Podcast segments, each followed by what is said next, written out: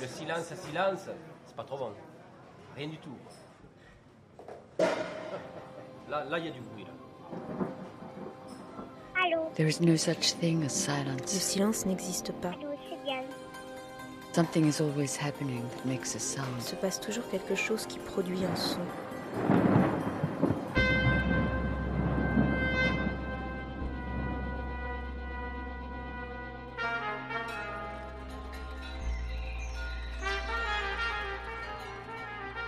Récréation sonore. Sur Radio Campus Paris. Bonsoir.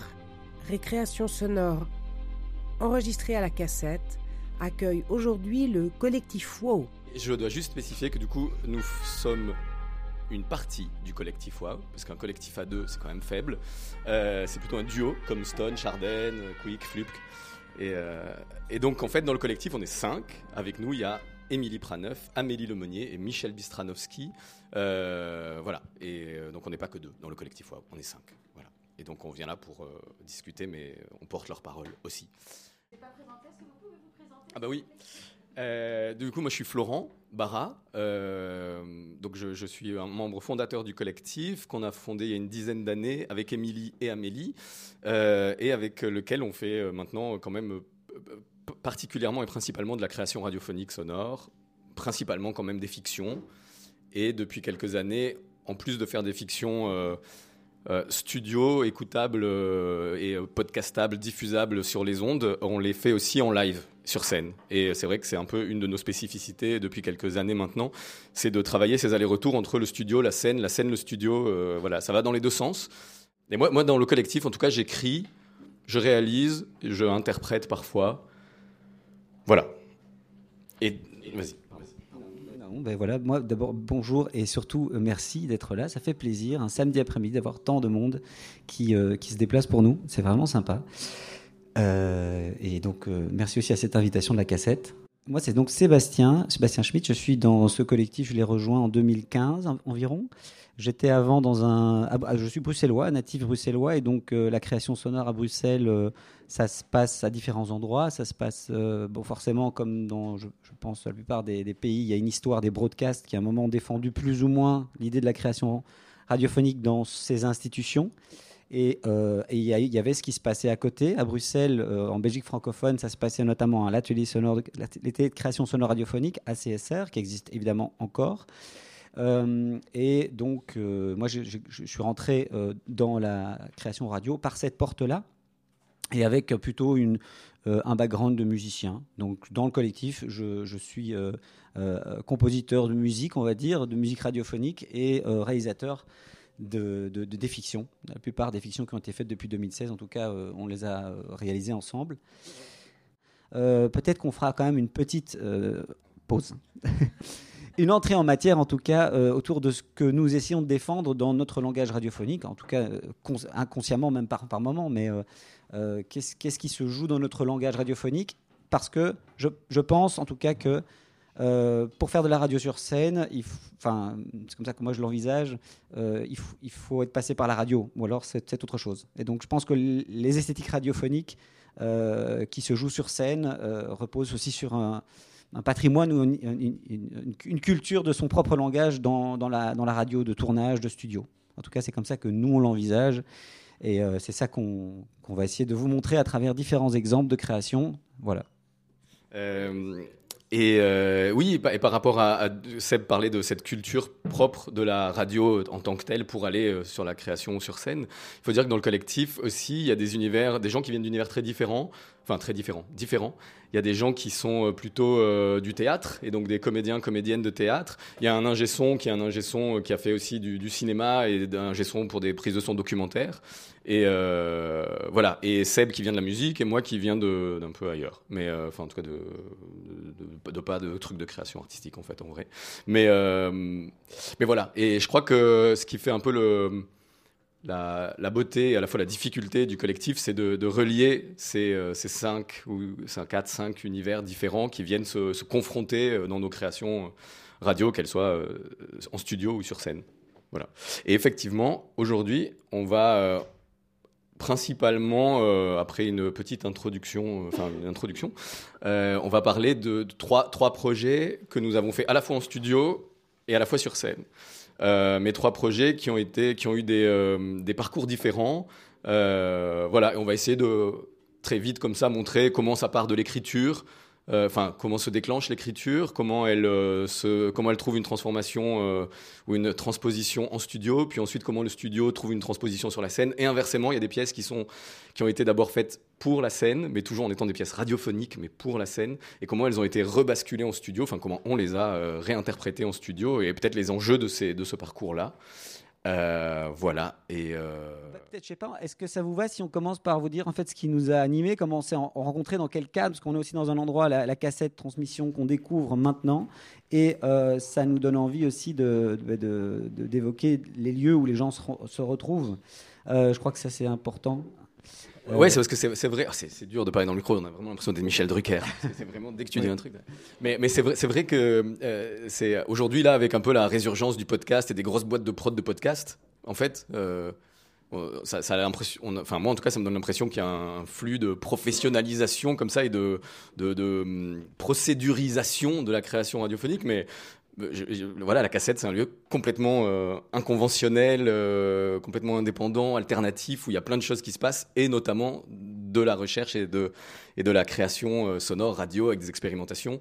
Et effectivement, euh, à Bruxelles, du coup, comme disait Seb tout à l'heure en introduction, il y a l'atelier de création sonore radiophonique qui existe depuis 30, 25 ans maintenant.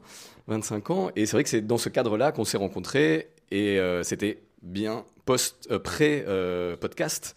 Euh, D'ailleurs, le mot même euh, n'existait pas ici, en- enfin dans le langage francophone.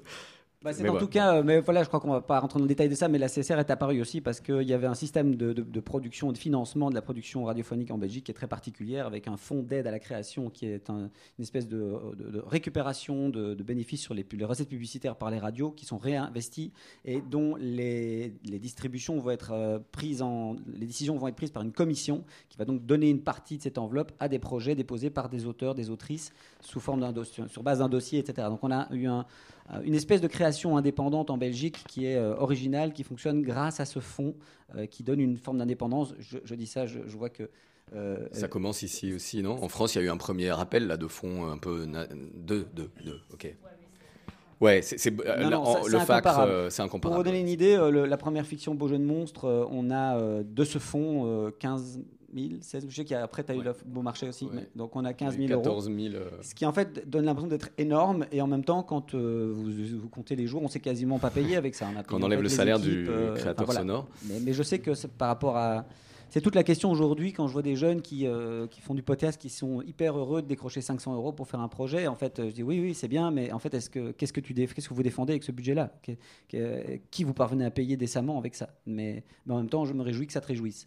Mais comment est-ce qu'on fait pour euh, défendre néanmoins une- un, un patrimoine des métiers et, Enfin voilà, mais ça c'est tout un autre, une autre discussion. Mais en tout cas, rencontre informelle, enfin pas informelle, enfin si, rencontre dans un lieu d'expérimentation, quoi, parce que Seb était animateur. Euh, au club, mais non, était animateur à la CSR d'un atelier. Enfin, il fait partie de, de l'équipe euh, Enfin, comment on dit ça de, Tu faisais partie du conseil d'administration, tout ça. Enfin, tu étais membre actif de la CSR, voilà. C'est ça. Pardon, je parle à ta place. Non, non, mais en fait, en fait c'est vrai que c'est donc un lieu où il y a eu, un- euh, il y avait de la- de l'accompagnement de projet. Et à un moment, euh, des gens comme Christophe Rowe sont arrivés là, donc cofondateur d'Arte Radio, qui à un moment est arrivé à Bruxelles, et, et plein d'autres, Eric Dolivier, une ancienne génération de réalisateurs, qui il y a 15 ans se sont dit, ok, en, en fait, ces en- cet endroit est, est super, il y a des studios de, de bonne qualité, euh, mais ça manque un peu de- de- d'improvisation. Parce que les studios sont réservés si on a une production qui est en cours, subventionnée par le fonds d'aide. Donc, bref, c'était compliqué. Alors qu'il y avait trois super studios qui étaient sous-exploités, alors qu'aujourd'hui ils le sont. Et je vois, Emma qui est justement euh, responsable de la communication de la CSR qui est là aujourd'hui, qui j'im- j'imagine confirmera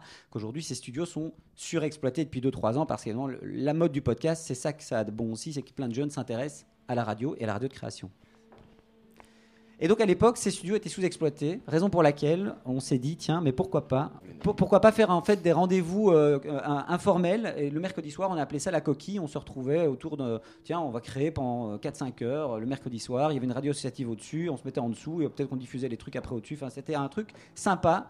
Et on apprenait aussi un peu le métier euh, comme ça. Enfin, le métier. les- les Parce que c'était un mélange un peu de personnes comme Christophe Rowe et tout qui, Ouais. qui faisaient de la radio et de personnes comme toi, plutôt musiciens et tout, qui avaient envie de- d'explorer le langage. Voilà, c'est ça, si je comprends bien. On fait une interview, j'adore. Et, et en fait, petit à petit, ce qui est intéressant, c'est que ce lieu, de- ce qui, qui peut-être euh, re- ressemble à certains égards à ce qui peut se passer dans des lieux comme celui-ci, euh, c'était un lieu où on s'amusait. On se disait, voilà, il y a eu une, une pièce faite par Damien Magnette avec d'autres personnes autour qui était très sympa, où ils ont enregistré des, des mouches dans un aquarium euh, en mettant des, des, des micro-contacts et ça faisait une espèce avec de la disto, ça faisait une espèce d'improvisation mouche, euh, distorsion, heavy metal. Ça allait dans des projets un peu barrés. Euh, et puis à un moment, en fait, ça a attiré un peu de monde qui ne connaissait pas les outils de la radio et, euh, donc se disait, bah, en fait, est-ce que vous pouvez m'expliquer un peu comment ça marche, que j'aimerais bien faire cette idée Très sympa. Et en, en fait, de plus en plus, c'était devenu un lieu de passation de pratique. Et euh, la passation de pratique devenant un peu de la formation, on a fini par convertir cette, cette expéri- enfin, ce lieu d'expérimentation en un lieu de formation qui s'appelait La Coquille, qui était formation-expérimentation autour d'une fiction radio. Et c'est comme ça que la première année, Flo, a, a- on s'est Ouais. retrouvés quand tu as fait cette formation-là. Ouais, c'est ça. Et c'était un peu dingo comme formation parce que c'était euh, déjà la CSR fait euh, comme ici, je pense, des prix euh, très démocratiques. C'était 50 balles pour une formation de 6 mois à raison de 4 heures tous les lundis soirs, par exemple, de septembre à février. Et euh, donc on était euh, souvent, euh, en plus c'était assez jovial et du coup il y avait, voilà, on buvait l'apéro parce que c'était un peu l'heure de l'apéro, c'était le soir parce qu'on était des gens qui travaillaient. Enfin en tout cas c'était hors heure de bureau, donc c'était après. Et, euh, et effectivement, et on balayait là grâce à plusieurs intervenants. Donc il y avait Seb, il y avait Christophe Rowe, il y avait Sébastien Dissner qui est plutôt auteur aussi, enfin auteur et réalisateur, mais du coup lui était, qui était plutôt sur le penchant écriture. Après il y avait Jeanne de Barcy, Yvan Hanon, enfin voilà des, des gens un peu des, des pointures. Moi quand je suis arrivé là à la CSR, j'étais là waouh. Enfin je connaissais pas trop la radio, euh, mais au fur et à mesure je me suis rendu compte que ces gens étaient euh, un peu les euh, voilà un peu les, mastodontes, enfin les masters mastodonte de la radio. Et, en fait, vraiment, on balayait tout, quoi. De l'écriture jusqu'au tournage, au montage, au mix, à la diff, quoi. Et pendant six mois, on faisait tout comme ça. Et on était genre des petits groupes, on était 12, je crois. Puis après, au final, on était 8 peut-être, parce que c'est quand même un, engagement assez long. Mais voilà, ça permet de tout faire quoi et de tout expérimenter euh, grâce à des super euh, du super bon matos des super bons euh, animateurs et intervenants. Et, ce qui et ça permet aussi de faire parfois des rencontres et des équipes quoi. Avec Seb on s'est assez bien entendu avec Christophe aussi. Moi j'étais en train en plus de bosser sur un texte sur Beau jeune monstre et voilà on, s'est bien marré et tout. Et puis j'ai dit ah au fait j'ai un texte est-ce que ça te dirait de le lire? On pourrait peut-être bosser dessus. Et puis Seb a dit ouais ok c'est le meilleur truc que j'ai jamais lu. Non Seb a dit ouais ok, Christophe a dit ouais ok, et du coup on a bossé ensemble et depuis on bosse ensemble avec Seb et avec Christophe aussi sur d'autres trucs, mais euh, enfin parfois, pas sur d'autres trucs en ce moment, mais ça peut arriver, enfin on continue à se connaître, mais en tout cas voilà ça crée des, euh, ça a vraiment créé euh, un lien autour de la matière quoi, c'est ça qui est, Ouais, ouais. qui est marrant, c'est que c'était autour de l'expérimentation sonore qu'on bah, qu'on qu'on s'est connus.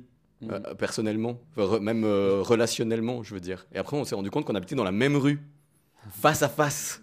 Non, vraiment, vrai, pas blague. vrai. Et Christophe Rowe a deux bâtiments à côté. On habitait tous les trois dans la même rue. Ouais. C'était fou. Et, et qu'on avait 12, qu'on avait 12 jours d'écart. Et, et en plus, on a 12 jours d'écart. Et Seb est le Ouais. plus vieux, ça se voit. Et donc, et c'est vrai. Euh, mais euh, donc ouais, peut-être euh, par- par- euh, si vous êtes d'accord, on parle juste un petit peu de, de notre esthétique aussi.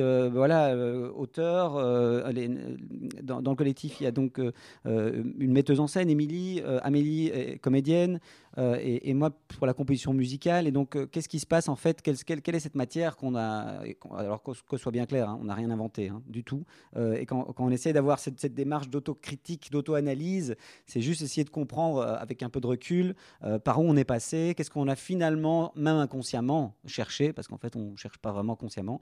Euh, et en fait, moi, je viens du domaine de la musique, et ce que j'ai apprécié dans la radio, c'était soudain d'entendre quelqu'un comme de- Dominique Petitgan, par exemple, euh, qui me faisait euh, en fait rentrer dans la radio par euh, la sensibilité euh, musicale, avec des motifs très simples, très légers. Je trouve qu'il avait compris pour moi ce que pouvait être la, sobriété musicale avec la sobriété de voix. Et il venait mettre dans la, dans la radio des éléments musicaux et ils venaient mettre dans la musique des éléments radiophoniques en faisant des, des, breaks, de, des silences dans les voix, des coupures, en faire entendre le montage, enfin, des choses comme ça. Ça, moi, ça, m'avait touché.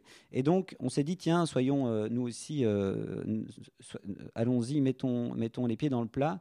Voilà, en tout cas, on a fait ça. Voilà, alors juste peut-être euh, ce qui est intéressant dans, dans- la recherche sur, sur les, matériaux radiophoniques, euh, ben, si on parle de matière, nous on fait, on fait se rencontrer aussi deux, deux matières, euh, c'est des mots et de la musique, sous forme d'une friction, c'est comme ça qu'on s'est amusé à l'appeler récemment, quand les mots se frottent à la musique.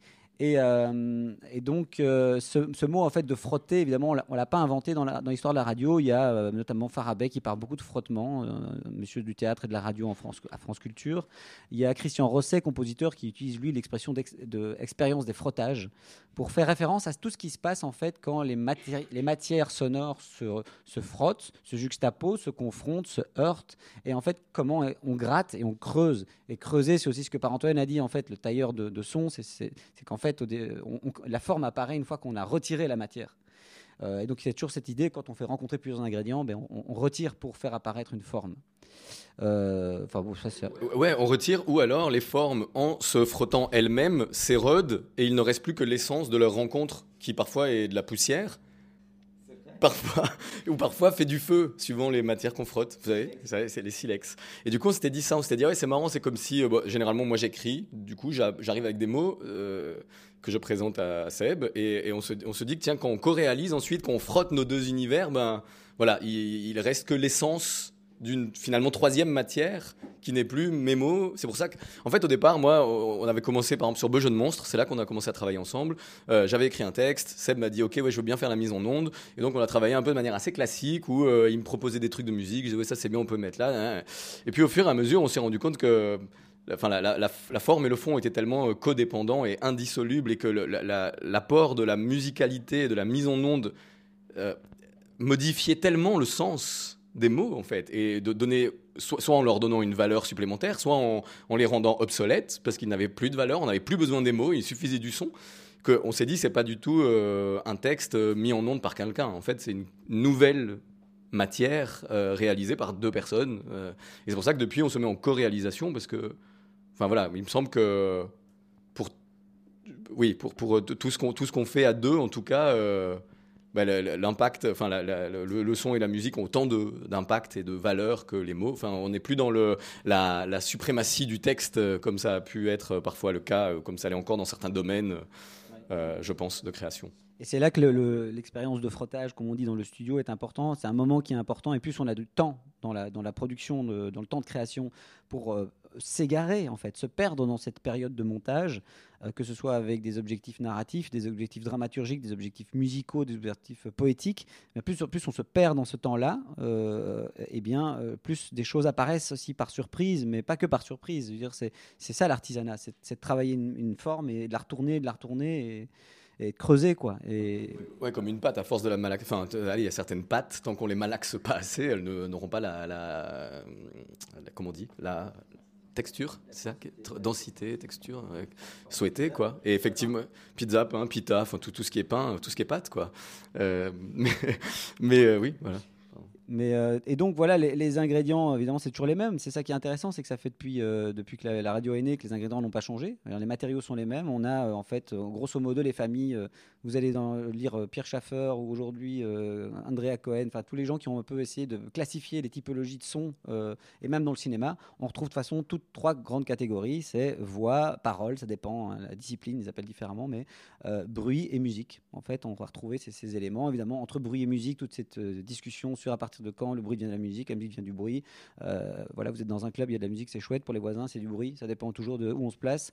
Mais euh, en tout cas, ce sont ces, trois matériaux-là. Comment, en fait, on peut aujourd'hui faire évoluer ces formes euh, à partir des mêmes ingrédients parce qu'en fait, euh, c'est ça aussi le but, c'est de se dire, tiens, est-ce qu'on refait la même chose qu'il y a 100 ans ou comment est-ce que ça évolue Et comment ça évolue aussi avec les outils qui ont bien évolué depuis Pierre Schaffer et depuis euh, l'ACR des années 80 et 70 C'est qu'en fait, aujourd'hui, on travaille avec euh, des outils numériques qui sont des outils partagés par euh, la radio et par la musique. Et donc, voilà, je pense que tout à l'heure, Muriel nous, disait qu'il y a des jeunes qui ici peuvent, par exemple, entrer dans la radio par la musique. Ils se disent, ouais, c'est- cool, il y a moyen de poser sa voix des jeunes qui font de la production musicale, du, du- de- des home studios, et en fait, soudain, bah ouais, je pourrais faire autre chose que juste de la musique. Je pourrais aussi faire de la radio, c'est le même programme, tiens, bah ouais, ça tombe bien.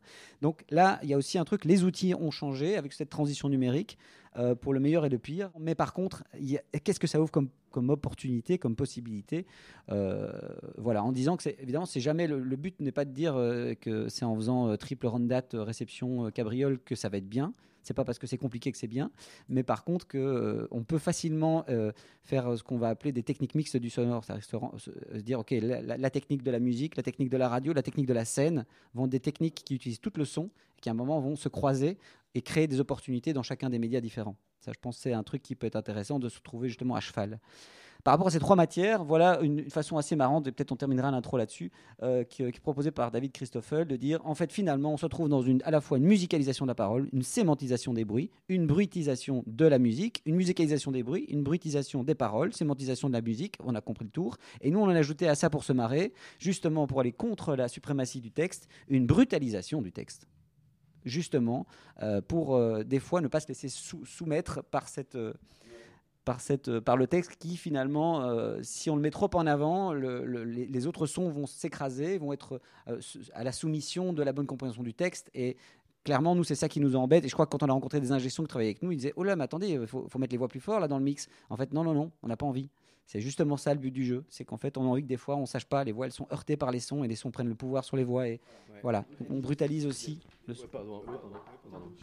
Moi c'est fini, je m'en vais. T'as fait, un fade- t'as fait un fade comme ça. euh, ouais. Et euh, non et du et du coup euh, alors moi moi c'est une position que je défends aussi en tant qu'auteur, ce qui est un peu paradoxal parce que à la base au départ je me suis un peu battu pour conserver tous les mots. J'étais là non non il faut garder ça. Cette phrase elle est super bien. Chiant, chiant, chiant. Cette chiant. phrase elle est super. Vraiment il faut la garder. Elle est trop bien. Et en fait j'avais Christophe Rowe et Sébastien Schmitz contre moi et moi j'avais jamais fait de réalisation radio et du coup j'ai fait un peu ah non pardon j'avais pas j'avais pas compris. J'étais pas là au début. Euh, et, voilà. Et maintenant, alors, il y a encore des choses pour lesquelles je lutte. Effectivement, je me bats. Et des fois, il y a même pas de débat, quoi. Je dis ça, on n'y touche pas. Et voilà. Et Seb, pareil au niveau de, la, musicalité, de la musique, de la musique. Euh, mais merde, du coup, j'ai perdu ce que je voulais dire. Euh, ça y est, c'est parce que quand on dit mots, bah, les mots, ils sont pas dits par eux-mêmes. Donc ça veut dire comédien aussi, comédienne, interprète. Et ça, c'est aussi une lutte. On n'en parle pas assez souvent, Seb. Je me dis, à chaque fois qu'on parle de ça, euh, genre une fois par semaine chez toi, généralement, mais euh, on parle pas assez de ça, c'est de dire que c'est aussi une, un apprentissage euh, ou un désapprentissage, suivant si les, inter- les interprètes viennent du théâtre ou du cinéma ou de nulle part d'ailleurs, et ça c'est super. C'est vraiment une grande difficulté, je trouve, de trouver des bons et bonnes interprètes de radio parce que ce rapport au micro est très très particulier. Euh, et, et vraiment c'est un endroit où euh, c'est constamment une négociation avec son ego et on sait que quand même, je veux pas faire de généralité grossière, mais quand même, les gens qui veulent être comédiens, comédiennes, euh, ne font pas ça pour rien. J'ai fait aussi une formation de théâtre, je, je- je savais à peu près, je suis assez franc avec moi-même pour me dire, il y a un côté de moi, j'avais bien envie quand même qu'on me voit et qu'on m'applaudisse. Euh, mais du coup, euh, la, la place est prenable, mais dans la fiction radio, mais dans des interstices qui nécessitent euh, quelques acrobaties. Enfin voilà, c'est pas toujours au même endroit que dans le théâtre où euh, on est plein fer et on est bien et voilà. Et, euh, donc c'est aussi toujours parce qu'on parle de mots, on parle de bruit, mais parfois il y a l'entre-deux. Il y a des bruits de bouche, il y a des respirations qui sont pas des choses numériques, qui sont pas des bruitages, qui sont faites par des personnes et qui doivent être prises en compte comme des notes de musique ou comme du dialogue, mais qui n'en sont pas. Et du coup, c'est euh, un travail hyper intéressant de, de guider les gens sur l'utilisation du micro et sur le jeu au micro et sur l'interprétation, qui est en fait tout en déjeu, déjeu total. Si on joue avec le micro, c'est toujours nul, hein, pardon, mais c'est comme, enfin, ça ne marche pas, quoi. Parce que je veux dire que le micro fait déjà un travail de grossissement de tout ce qu'on fait, plus les mots ont une valeur aussi, donc portent un poids, plus le son, la musique qui vient accompagner ces mots, ou les bruitages, ou les ambiances, enfin les sons qui viennent accompagner, la mise en onde porte aussi une valeur. Du coup, si, euh, si la personne met trop dans les mots, bah, c'est ridicule. C'est trop Enfin, appuyé, mais on va retrouver ça dans, la- dans, dans le cinéma aussi, effectivement. C'est à partir du moment où il y a plusieurs vecteurs d'écri- d'écriture qui se superposent, euh, ils doivent euh, tous euh, s'a- s'a- s'aménager pour ne pas être tout le temps euh, 100%. Euh, et c'est pour ça que quand tu disais, euh, je fais des sacrifices sur, mon, le texte et j'accepte en tant qu'auteur que ce soit ça la règle, et je dis, pour la musique, c'est pareil en fait. On est sans cesse dans une logique de désépaississement, de, rendre un peu de minimalité. euh, si on veut dans, les ingrédients parce que sinon si on les met tous en présence ben, c'est un peu c'est too much quoi il y a trop y a ça dégouline quoi Et Seb est maître de la musique, moi je suis maître des mots, et le travail le plus dur de ce désépaississement, c'est avec les interprètes. c'est parce que euh, on n'est pas maître de eux. Enfin, je veux dire, on peut pas. Et, donc c'est vraiment une négociation toujours. euh, Voilà. Alors nous, maintenant, on bosse avec. Enfin, dans le collectif, il y a deux interprètes. Moi, j'essaie aussi maintenant de. Parfois, je pose ma voix, je joue un peu dans des personnages, et je dis pas que je le fais mieux, mais en tout cas, c'est pour moi, c'est un. En tant que metteur en ondes, metteur réalisateur ou directeur d'acteur, c'est moins de travail de le faire moi-même que de parfois voilà. C'est pas pour ça que c'est mieux mais en tout cas mais euh, mais voilà tout ça pour dire que ouais il faut qu'on pense à ça aussi c'est que les mots sont portés par des voix et que le travail de la voix euh, et en tout cas le choix aussi des voix euh, est hyper important et on tombe quand même très très vite même moi je le vois j'ai un micro et je parle comme un animateur radio. Enfin je me dis putain c'est fou quoi j'arrive pas à parler comme je parle tous les jours dans la rue parce qu'en fait je parle avec ce micro. Et, les, comédiens comédiennes c'est pareil ça, nous déforme enfin on sait comme dans le cinéma documentaire hein, dès qu'une caméra se pose dès que un observateur observe l'objet observé euh, va euh, change son comportement. On n'est jamais les mêmes que quand on n'est pas observé. Enfin bref. Exactement. Est-ce qu'on écouterait euh, ouais alors on l'idée on s'était dit. Ouais vas-y. Pour- non non vas-y vas-y. Alors, non j'y vais. Non, vas-y. Ah. Non, vas-y. Donc on s'est dit qu'on allait, si, on a le temps, on va le faire avec trois pièces. Euh, si on pas, on en fera que deux. Mais en tout cas, pour chacune des pièces, c'est de faire entendre les logiques de transposition ou de réécriture. Donc en fait, comment il y a eu des allers-retours entre la radio, la scène.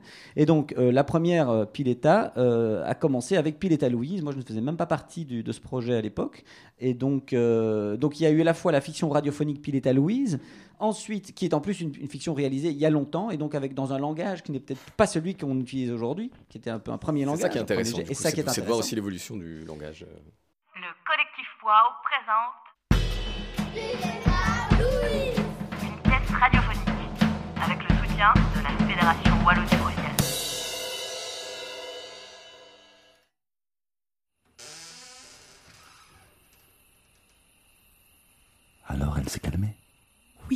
C'est bon. Elle est dans son lit, elle dort.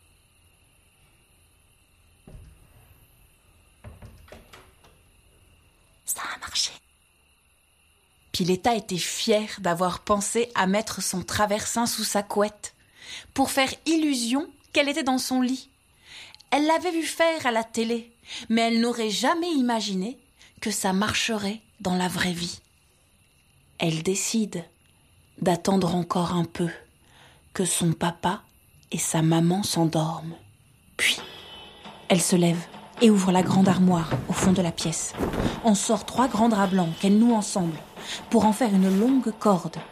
Elle ouvre doucement la fenêtre, lance les draps dans le vide, se retourne une dernière fois vers sa nanette et se laisse glisser le long des draps jusqu'à la pelouse du jardin.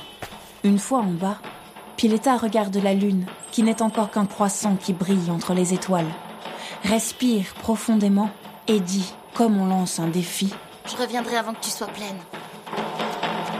Pileta, Pileta, il est tard, Pileta, tant, t'attends, puis tu pars. Pileta souffle, cours, cours, puis t'as le souffle. Cours, cours, puis tu craches tes poumons et tu marches à tâtons, puis tu craches tes poumons et tu marches à tâtons. Hey, oh, t'es où là? Hey, oh, c'est qui ça? Quelqu'un? Un écho? Un hibou? Pileta, Pileta, plus le choix. Pileta, Pileta, arrête pas. Pileta souffle, cours, cours, puis t'as le souffle. Étrangement, plus Pileta s'enfonce dans les bois, moins elle a peur. Il faut dire qu'elle connaît les moindres recoins de la forêt Par cœur. et que la plupart des animaux et insectes qu'elle abrite sont un peu comme des amis L'embrouille, la grenouille, qui ne comprend jamais rien.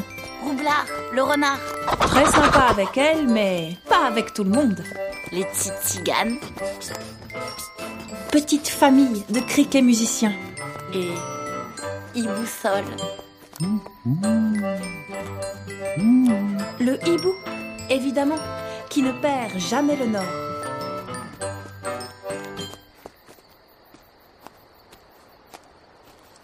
La voilà arrivée à la lisière de la forêt.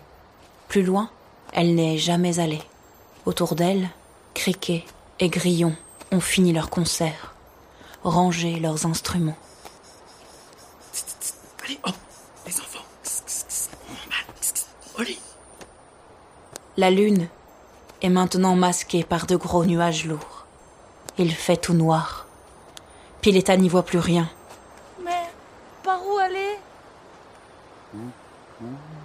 Il boussole oh, Il boussole Il boussole Il boussole Il boussole Il boussole Il, il boussole T'es où là Oh, c'est qui ça quelqu'un Un écho Un hibou.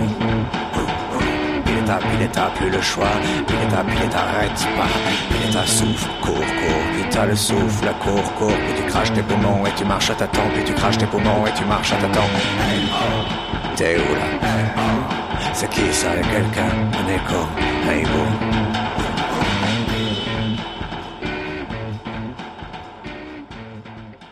La petite fille s'est arrêtée. Peu à peu, dans la pénombre autour d'elle, se dessine un monde inconnu. Ouh Il y a quelqu'un dans cette forêt? Ouh Il boussole? C'est quoi ça? C'est qui ça? Qu'est-ce qu'il veut C'est pourquoi? T'es qui toi? T'es qui toi? Hein? T'es qui toi? Hum, Ça sent bon. Ça se mange? Cru, cuit. Qu'est-ce que t'as hein Qu'est-ce que t'as? Pourquoi tu me regardes Tu me cherches? Je cherche la bagarre, tu me cherches? La bagarre Tu veux la bagarre? C'est la bagarre que tu veux C'est la bagarre que tu cherches? Non Je cherche Billy Police. Ah, c'est au fond à droite. T'es un peu en avance. Pour la fête.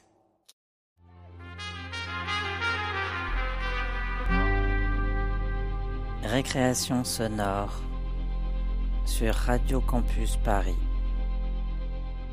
Et donc euh, voilà, là on voit bien, euh, le, bah, déjà au niveau du jeu c'est moyen, au niveau du rythme c'est pas top, au niveau de l'utilisation de la musique surtout qui vient, euh, en fait c'est qu'on a un, des potes qui, qui ont un groupe de musique, le Skeleton Band, il s'appelle, et c'est eux qui ont composé là, la musique, c'est des chansons que moi j'avais écrites et qui venaient s'intégrer comme ça, mais ils nous ont envoyé des chansons, quoi, euh, mixées. On n'a- on n'avait pas le piste par piste. Du coup, euh, je pouvais que les caler comme ça, essayer de faire des coupes dedans un peu pourries. euh. Donc voilà, c'était c'est une des choses que j'ai apprises très très rapidement après. C'est euh, il vaut mieux avoir les pistes par piste des chansons. Et aussi, les musiciens et groupes de musique sont comme les comédiens et comédiennes. Ils en font toujours beaucoup trop pour la radio. Et du coup, il faut toujours dire oh, oh, oh, c'est trop riche, tranquillou. Mais voilà. Et, euh, et donc, cette pièce a eu une petite vie comme ça, tranquillou. Mais ensuite, euh, je raconte la genèse de Pileta Remix? En fait, la transposition de la pièce à la scène, c'est pas évident de le rendre à la radio. Donc, vous n'aurez pas la version live du spectacle qui s'appelle Pileta Remix, vous n'aviez qu'à venir à la cassette. En fait, vous pouvez regarder un extrait sur le site lecollectifo.be, mais ne vous inquiétez pas, on reparlera à la deuxième émission du 18 décembre de la transposition d'une pièce du studio vers la scène avec l'exemple de Beaux jeunes monstres. Récréation sonore. Finalement, comment se passe l'écriture? Vous écrivez tous les deux ensemble? Effectivement, alors on coécrit pas, c'est vrai, j'écris, moi j'arrive avec une, euh, un scénario, une pièce, un texte, enfin je sais pas comment on peut l'appeler, ça dépend des moments. Euh, j'écris pas forcément pour une euh, durée, à part si c'est une contrainte. Euh, genre, euh, on a eu une contrainte pour euh, dans, dans les creux dangereux où la louve abîmée, ça a été une carte blanche pour un festival qui nous demandait une pièce d'une demi-heure. Donc là, il y avait une contrainte. Et d'ailleurs, ouais, ça a été au départ, je me suis dit putain, comment on va faire une demi-heure avec ce texte qui fait qu'une page en fait? Et et puis ensuite, je me suis dit merde, comment on fait euh, pour revenir à une demi-heure parce qu'on est à 55 minutes. Donc euh, c'était voilà. Et alors, euh, moi, j'écris beaucoup à l'oral, vraiment. Je, je c'est, pas une figure de style, quoi. Je, prends plein de notes sur mon GSM et ça, c'est cool hein, quand même. Les GSM avant, j'avais un Nokia et je posais pas faire ça. Mais maintenant, un smartphone, un GSM, un, téléphone plus intelligent que la plupart des gens ici. Non, voilà, maintenant, moi, je prends plein, plein de notes vocales et, souvent, ce que je fais, c'est que je fais des démos. Euh, et parfois, même, je fais une démo de l'entièreté euh, de la pièce, genre la, la Louve, justement, euh, dont on va parler maintenant? On va faire ça? Là, on- la démo de la scène que je fais moi tout seul, en fait, alors avec mes qualités extrêmes de monteur et de mixage, comme vous avez pu l'entendre sur les autres trucs précédents. Mais en tout cas, je, voilà, je fais un peu tous les dialogues, je fais tous les voix, je mets des intentions sonores. Euh, plus ou moins précises, a- avec parfois du matos que Seb m'a envoyé, des sons, ou parfois des choses que je vais chercher euh, dans ma librairie personnelle de ce que j'aime bien. Euh, et, euh, et voilà, et du coup, je fais ça, et ensuite je présente aux copains, euh, notamment à Sébastien et généralement aussi à Émilie, qui sont un peu mes deux référents dans le collectif de OK, ça, ça va être bien, ou ça, c'est vraiment nul, ou alors euh, c'est pas mal, mais on va faire mieux. Et généralement, on fait toujours mieux que mes démos, donc ça, c'est cool. Euh, mais voilà, après, on pose une réflexion euh, sur un nouvel objet de départ, quoi. C'est plus une idée, c'est plus un texte, mais c'est un objet sonore qui existe, et il vaut ce qu'il vaut, mais on se dit OK, on travaille à partir de ça.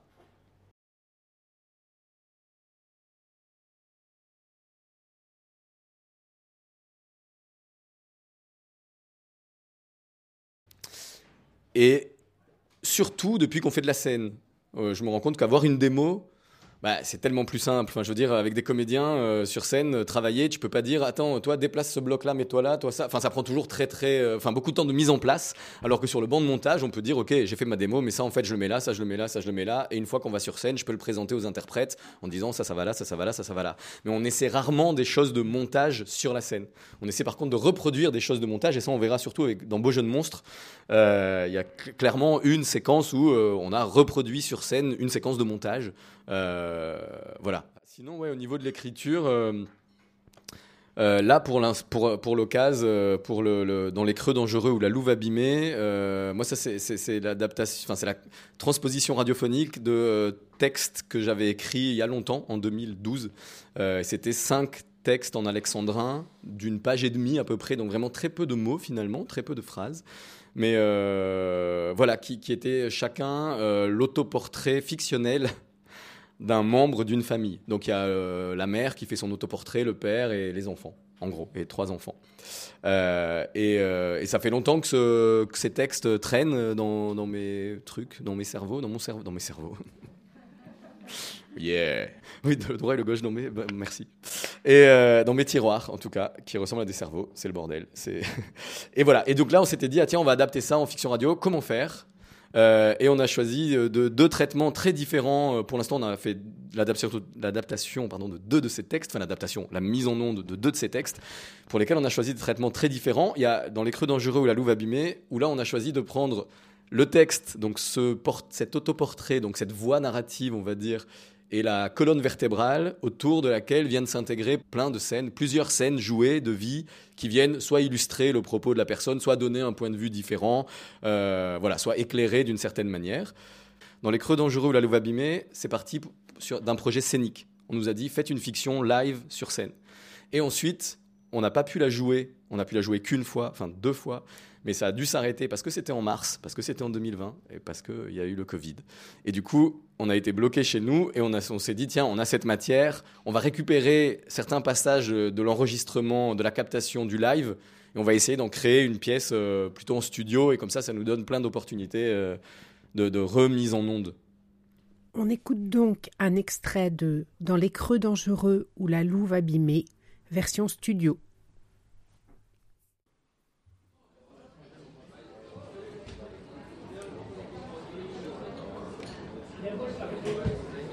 Ça a commencé comme ça. Les matins se suivent et se ressemblent. Quand l'amour fait place au quotidien, on n'était pas fait pour vivre ensemble. Ça ne suffit pas toujours de s'aimer bien. On s'est aimé comme on se quitte. J'adore cette chanson. Tu viens, on va danser Faut que tu parles plus fort ou plus près. Je suis sourd d'une oreille. Quoi Je suis sourd d'une oreille. Faut que tu parles plus fort ou plus près. Ah. Là, ça va Tu, tu m'entends mieux? Ouais. J'adore cette chanson. Tu viens, on va danser. Bah, en fait, j'allais pas tarder à rentrer chez moi là. Ah bah, d'accord. Moi aussi, je veux bien rentrer chez toi. On s'est aimé comme on se quitte. Tout simplement sans penser à demain.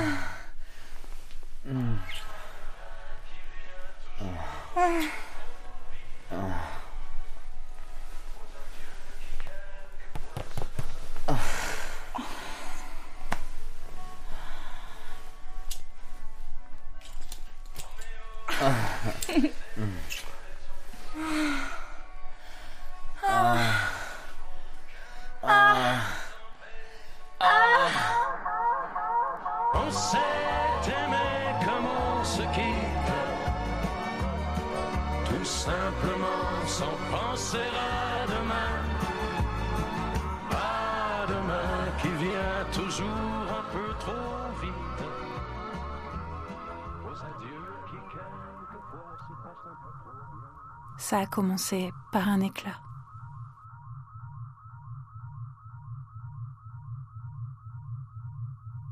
Où prends-tu tes larmes? Et toi, où prends-tu tes larmes?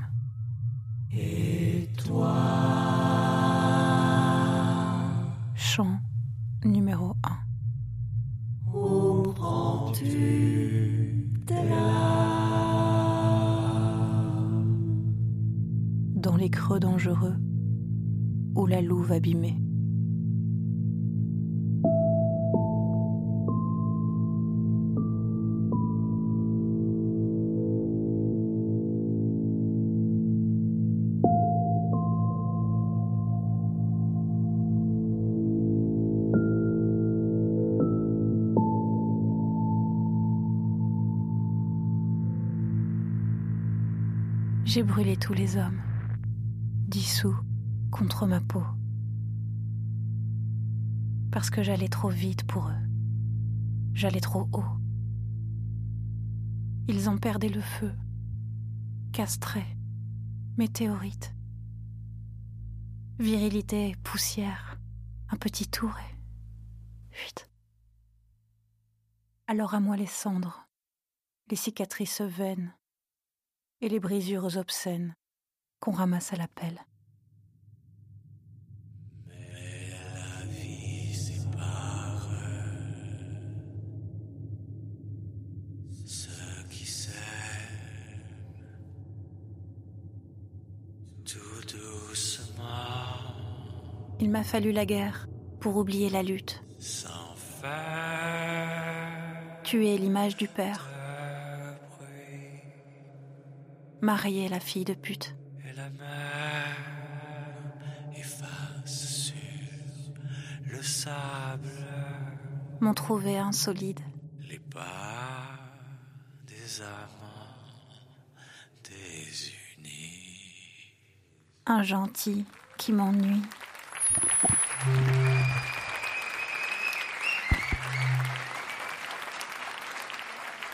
C'est une chanson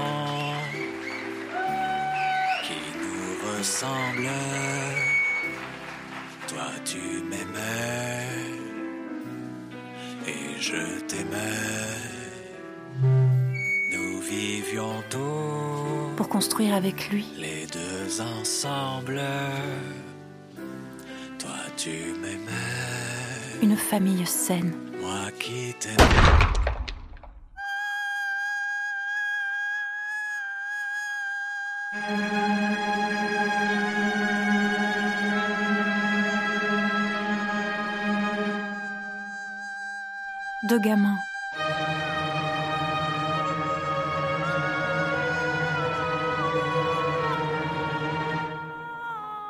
Un crédit.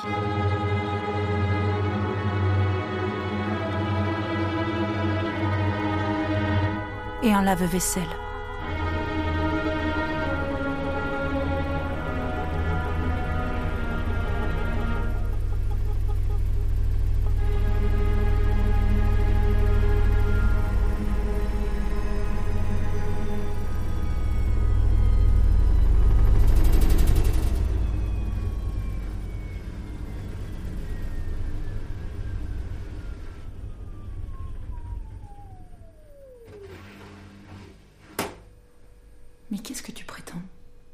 Entends encore, nos détonations, cogner sur les murs blancs de la vie qui s'installe, et dans nos propres vides, et dans nos pièces sales. Je prétends rien du tout. Je constate simplement.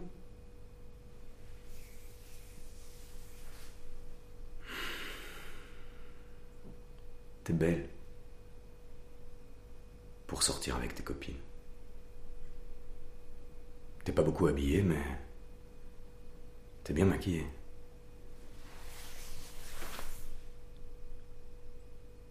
Putain, mais tu dis n'importe quoi. Et je m'habille comme je veux.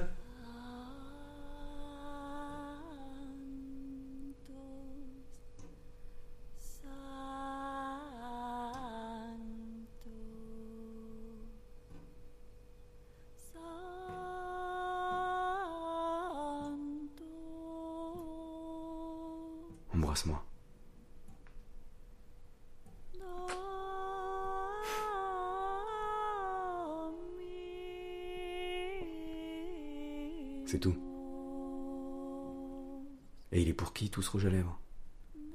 S'il est pas pour moi. Il est pour moi. La rancune et la haine dont notre lit déborde. À la première goutte, On en revient toujours au même point. ouvrage de saison. Vas-y, dis-le.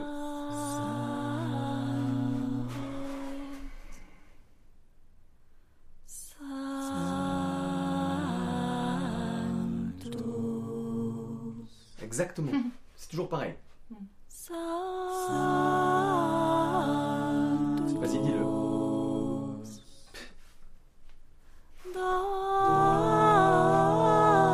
Vas-y. Dis-le. Dis-le. Dis-le que tu m'aimes. Dis-le. Arrête Dis-le. Vas-y, dis-le. Arrête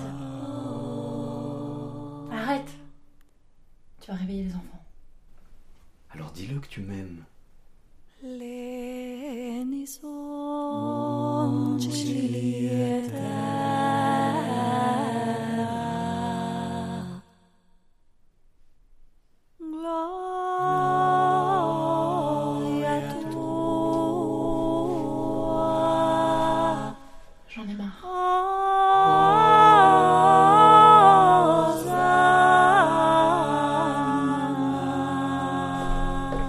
Tu m'aimes.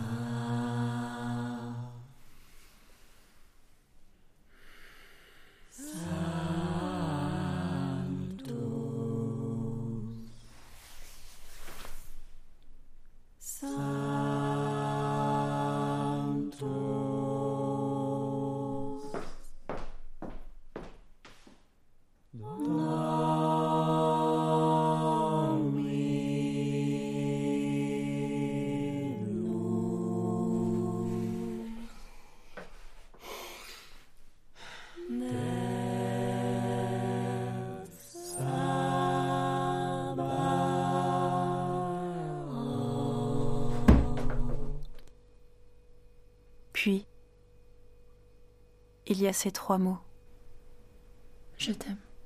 qui restent en suspension. Comme un ami. J'ai dit Je t'aime comme un ami.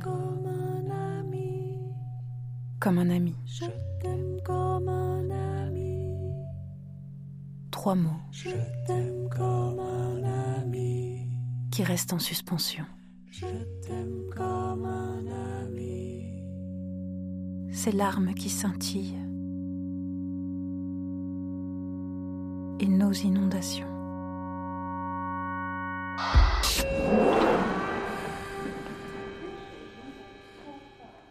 La réécriture ici en studio, ça a été aussi pendant le Covid, donc enregistrement euh, à distance, avec euh, faire euh, reconstituer une polyphonie corse par des non-corses, avec chacun qui enregistre chez soi. Et donc voilà, moi j'envoie des, petites lignes mélodiques, chacun, je les synchronise après pour que les voix soient synchronisées rythmiquement et mélodiquement et harmoniquement. Donc voilà ici les- les possibilités offertes par le, par le montage.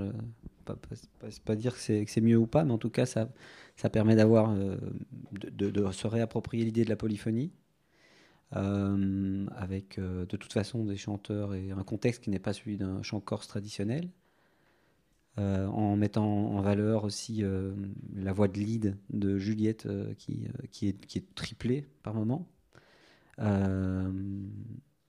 Ça, et, évidemment, on va y venir, mais ça permet aussi de, déconstruire la polyphonie, puisqu'en fait, par un jeu de montage et de, un peu de hasard et de recherche, on se rend compte que le, le 5-12 commence doucement, il se densifie en voix, et à la fin, en fait, on enlève la voix lead. Euh, et euh, ne reste que de cette dispute que, les souffles. Et ce, le souffle aussi de ce, chant polyphonique qui a perdu son lead, quoi. Et qui est quand même euh, Sanctus Dominus, euh, un peu le, poids de l'institution, euh, pour le coup, religieuse, là, même s'il est chanté de manière pas cléricale, mais plutôt, plutôt païenne. Mais en tout cas, c'est quand même un chant qui. voilà, l'histoire, c'est cette femme qui raconte qu'elle s'est un peu obligée à se marier pour rentrer dans le moule, quoi. Et que son mariage, effectivement, n'a pas résisté à cette contrainte qu'elle s'était imposée, évidemment, parce que c'était pas par plaisir. Et ce que je trouve, euh, enfin, ce qu'on a voulu faire en tout cas ici, c'est vraiment le, le, le- on parlait tout à l'heure des frictions des matières. Là, tu as cette dispute qui est très forte, ce sanctus qui est très fort, qui à un moment donné se rejoignent, et puis quand ils se rejoignent, peu à peu, ils se délitent l'un l'autre. La dispute devient de moins en moins euh, vocale, il y a de moins en moins de mots, il y a même des répétitions, euh, dis-le, dis-le, dis-le, arrête, arrête, arrête. Enfin, et cette voix lead qui disparaît petit à petit, et dans les creux que laisse cette voix lead, euh, ce qui est quand même normalement euh, complètement euh, blasphématoire d'en- d'enlever la voix lead d'un chœur. enfin, je veux dire, c'est- une, une belle audace, bravo, je trouve. Et ça permet justement, dans ces creux, justement, dans les creux dangereux, quoi, dans les creux que laisse cette voix lead, de ne laisser que l'essence du délitement de cette relation, qui n'est plus que frôlement, souffle, dépit. Enfin, il n'y a plus rien, quoi. Il n'y a plus rien. Il n'y a plus rien dans, le, dans leur couple. Il n'y a plus rien dans ce chant. Et, du coup, je crois que c'est la force de ces deux matières qui se frottent, qui, deviennent poussière, quoi. Et, euh, je pense qu'aussi la, la- radio, c'est quelle place on laisse euh, aux gens qui écoutent, comment on les invite à entrer dans le. Je pense qu'on les invite quand il y a du silence, on les invite quand il y a moins de place. C'est ce temps aussi pour que le, qu'il y ait une appropriation de l'histoire, appropriation de, ben voilà, création de son propre univers intérieur. Je pense que c'est, euh, en tout cas, c'est ça qu'on on essaye de faire quand on crée du vide, en fait, je pense. Mais, mais, euh, voilà, travaille sur euh, les mêmes éléments, hein, finalement, le même dialogue, la, même, la même chronologie de l'arrivée des éléments, mais avec une structure complètement différente. Et, et, et c'est vrai que voilà, le- dans le live, on est quand même limité sur. euh, là, on- ça permet de faire un super beau mix des voix, enfin, une, une belle spatialisation très bien réfléchie, ce qui n'est pas toujours le cas en live. On n'a pas toujours le temps d'aller dans ce, ce Il y, a le, détail. il y a le nombre d'interprètes aussi, la production, c'est ça. hein, Oui, comme on ça, disait, c'est que sur scène, là, on est déjà 7. Et en fait, 7, c'est euh, un ingénieur du son, euh, c'est deux, deux interprètes, trois interprètes. Et du coup, il reste pour le chant, les musiques, euh, les arrangements, etc. Il reste euh, deux, trois personnes. Et faire, un, faire une polyphonie quand on n'est pas habitué à ça à trois, c'est tout de suite euh, limite risible. Ouais, ouais, c'est vrai que dans, la c'est- version live, en fait, euh, nous, moi je jouais le dialogue avec Amélie, et du coup il restait Seb, euh, Seb Juliette. Alex et Juliette, quoi, Ouais. trois personnes. Ouais, c'est ça, c'est Pour faire une polyphonie qui normalement se chante à 4. et ce qui est cool, c'est que dans la version studio, on peut les faire chanter à 8. Là, il y a, vous en voyez, doublant il y a- les voix. Donc ça, c'est cool. les, les voix, les voix sont là, quoi. On a, on a dupliqué, du coup, il y a sept voix, en fait. Donc, en fait, on triche, clairement. C'est, euh, comme disait euh, Farabet, euh, la radio, c'est une opération de simulacre. J'adore. Donc, c'est assumé dès le départ, il n'y a pas de problème. Farabet, c'est un personnage d'Astérix? Non, mais c'est- c'est- j'en ai parlé tout à l'heure. mais Tu, tu dormais. tu pensais à tes blagues. tu pensais à ta prochaine pub. Mais cette version studio de la Louve, alors vous l'avez enregistrée pendant le Covid, donc euh, chacun chez lui. Ben, en fait, euh, euh, je- je- oui, euh, chacun a enregistré la voix pour ce chant. Et, et, et après. euh, Bah, les dialogues, nous, on les a réenregistrés. La- la- le dialogue, là, qu'on entend, euh, le père et la mère, là, enfin, les deux personnages, euh, on l'a enregistré dans la cuisine de Seb. Ouais. Donc, oui, on a tout réenregistré. On a, on a gardé quelques moments du live, parce que c'était ça un peu le pari, quand Ouais. même. C'était, tiens, est-ce qu'on garde certains moments de la captation live? On a gardé tout le début, par exemple, où on reprenait, euh, enfin, Seb et, et Alex et Juliette reprenaient magnifiquement un morceau de Jodassin en live. Du coup, ça, on l'a gardé. Et, euh, parce qu'on pouvait pas le recréer on pas les aussi bien. Oui, c'est ça, on n'avait pas les donc on était coincés. Il n'y a pas, de- pas de réécriture pos- possible dit- avec un fichier stéréo comme ça. Alors en fait, Florent fait une démo et est-ce à partir de ça que vous faites une réalisation? Ah non, non, Non, Flo- non, on réal ensemble. Hein. On réal ensemble. On Ouais, se dit, ouais, ok, ouais. ça, qu'est-ce qu'on pourrait faire? On discute. euh, ouais, ouais, après, moi, moi, je suis là. Enfin, moi, je suis là, c'est pas fait- pour dire moi, je suis là, mais je veux dire, à Mais- toutes les étapes. euh, après, avec Et- Seb, on se dit, ah oui, enfin, pardon. Bah déjà dans le, dans, le, dans le dictaphone, dans la, en fait, il y a des matières musicales qu'on s'échange depuis euh, 8 ans, quoi. Il y a des choses que je lui échange, il les met dans certains trucs. C'est aussi ça, l'écriture, c'est un jeu de. Et c'est là que je pense par rapport à ta question, hein, c'est que ce qui est facile avec ça, c'est que des fois il me dit, eh Seb, j'ai une idée, boum boum, il s'enregistre, et en fait il s'enregistre près d'un chantier parce qu'il y a une scène avec un chantier, et hop, il me l'envoie, et puis euh, je dis, ok, ça marche, moi je peux faire un truc là-dessus, euh, je peux le mettre, et faire un beat sur ce truc-là, je te le renvoie. Non, parce que j'a- j'allais dire juste, c'est aussi que dans l'esthétique de ce qu'on fait nous, je crois qu'on aime bien avoir des, euh, des riffs un peu comme ça qui reviennent. Des, des, des gimmicks, des, des, des choses. euh, euh, c'est pour ça que les, les sons vont revenir dans différentes scènes et être traités différemment. Mais voilà, il va y avoir des cigales qui vont devenir une, une sorte de sitar, qui ensuite vont devenir une ligne rythmique. Mais effectivement, euh, c'est aussi qu'on aime bien avoir des. Ces rappels sonores comme ça, ces, ces, ces- ces réminiscences de, mélodies ou de, ou de, oui, ou de, de, de sons, d'ambiance qui viennent toujours euh, ponctuer la pièce euh, et qui, pour moi, en tout cas, homogénéisent un petit peu, euh, même si on n'est pas toujours obligé d'être homogène dans ça, mais qui sont des, ouais, des rappels. Ah tiens, ça, à la première scène, c'était un peu comme ça, mais là, c'est un peu différent. Du coup, ah tiens, ça met une sorte, c'est comme si on passait d'une gamme mineure à une gamme majeure. Enfin, tu vois, on se dit, ah tiens, ce son-là, on l'a déjà entendu, mais il avait un effet différent. Et ah, ça fait une autre, euh, une autre sensation. Du coup, ça fait un souvenir, ça fait une mélancolie. Ouais, un leitmotiv, c'est ça que je cherchais, je dis gimmick. Mais euh, leitmotiv, voilà. Peut-être euh, pour continuer. et, donc voilà, l'i- l'idée c'était de, de- d'arriver sur Beau jeu de monstre avec vous, faire aussi comprendre ce qui, ce qui est en train de se jouer pour nous sur scène, sur le principe radioscénique de, cette adaptation. Ça, c'est Pileta. On a parlé un peu d'un aplat en 2D, je disais tout à l'heure, avec des sons qui étaient en stéréo préenregistrés, des instruments, etc. Mais la plupart de- des sonorisations de voix étaient premier plan, micro euh, ben, comme ça en fait, hein, SM58 ou même avant ça, même euh, Behringer, petite mallette, 30 euros, 3 micros. Vraiment, c'est comme ça qu'on l'a fait au départ. Euh, et ça marchait très bien, pas de problème. C'était une esthétique aussi où c'était un peu cabaret. Chaque personnage avait sa chanson. Euh, Il y avait peu de scènes de vie. Les scènes de vie étaient travaillées avec des réverbes artificiels. Euh, et, euh, et donc, on va dire que la profondeur et la, la spatialisation se limitaient plus ou moins à ça. Euh, ensuite, avec, euh, avec Beau Jeune Monstre, on s'est rendu compte que ben, voilà, il y a aussi une nouvelle production qui, entre en jeu, donc plus de moyens, euh, avec un tax shelter, etc. Tu veux peut-être. Non, euh, euh, ah oui, non, non. non, c'est aussi que hum, Beau Jeu de Monstre, c'est pas la même euh, teneur dans le texte, le propos. Enfin, c'était une blague. Beau Jeu de Monstre, c'est un texte. euh, en tout cas, moi, c'est une histoire qui me tient à cœur. C'est une histoire très personnelle. Enfin voilà, c'était, pas le même, c'est pas le même projet non plus. Et il y a pas, a pas du tout la même esthétique de réalisation, de performance. Enfin, pour moi, euh, Pileta, c'était un super banc d'essai. On s'est dit, c'est trop cool, on peut faire tout essayer. Euh, là, je me dis, euh, non, jeu de monstre, euh, c'est important. faut que les gens ils l'entendent bien, faut que ce soit beau, faut que ce soit. Enfin voilà. Pas qu'on est bâclé puis l'état, c'est pas l'idée. Mais en tout cas, voilà, c'est pas du tout la même, je crois, intention de, partage à la base. On s'adresse pas d'ailleurs au jeune public non plus à la, à la base. Même si, justement, on a fait écouter à des gamins de 10 ans et des gamines de 10 ans. Ils écoutent, ils trouvent ça cool et tout, ils comprennent pas tous les enjeux, mais euh, voilà, c'est vrai que c'est un narrateur enfant, enfin le, le narrateur a 14 ans, donc euh, bah, voilà, c'est se dire est-ce que tous les textes avec un narrateur enfant, est-ce que La vie devant soi est un livre pour enfants? Enfin, pas. Mais par contre, est-ce qu'il peut être lu par des enfants? Oui, pourquoi pas. Ils comprendront ce qu'ils comprendront et puis ils comprendront pas d'autres choses. Mais en tout cas, il y a des univers aussi qui sont. Enfin, bref, je sais pas pourquoi je me lance là-dedans. Mais euh, Beau jeune monstre. Alors, Beau jeune monstre, ce sera pour la prochaine fois. Ils nous parleront de cette très belle pièce en cinq épisodes, couverte de prix, prix Fonurgia Nova, prix Europa, prix Ondas à Barcelone, Grand Prix Nova à Bucarest, bref. On les écoutera le 18 décembre nous raconter comment ils ont créé Beau jeune monstre et comment ils le portent actuellement à la scène. Merci à la cassette à Aubervilliers pour avoir permis l'enregistrement de cette émission. Un merci particulier à Annabelle qui a organisé la venue du collectif Faux et à Ayoub qui a assuré l'ensemble de la prise de son. On continuera à les écouter le 18 décembre. Bonsoir